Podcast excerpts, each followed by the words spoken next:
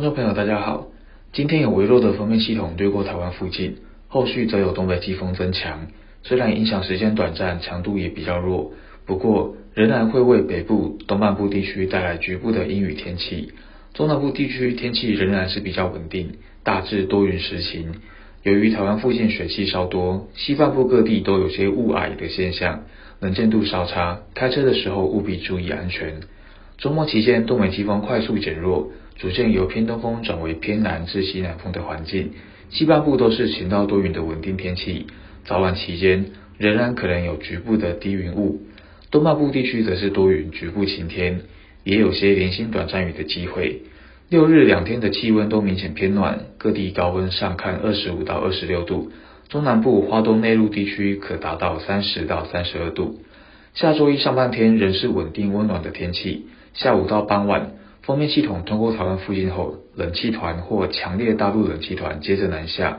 另外，夜间到下周二，也有华南云系东移带来水汽，北部、东半部地区陆续都会转为阴雨天气，中南部云量也会逐渐增多，转为多云局部阴天，并在山区附近有零星或局部的短暂雨。下周三以后，华南云系减少，中南部逐渐回归多云到晴，北部、东半部仍是云量偏多，有局部短暂雨的天气。下周一入夜以后才会开始有比较明显的降温。下周二清晨，北部低温就会降到十四度左右，跟前一天的白天高温有达到十到十二度的温差。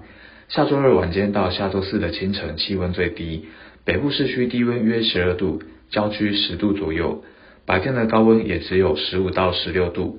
中南部地区早晚气温也会降到十四到十七度，郊区会再低一些。白天的高温也没有像近期那么温暖，中部约二十到二十三度，南部则是二十二到二十五度。整体来说，各地下周二的气温感受跟前一天都会有明显的差异。突如其来的降温可能对身体带来较大负担，尤其已经温暖了一段时间，可能会有些难以适应。提醒大家别忘了做好御寒的准备。以上气象由天气风险欧动学提供。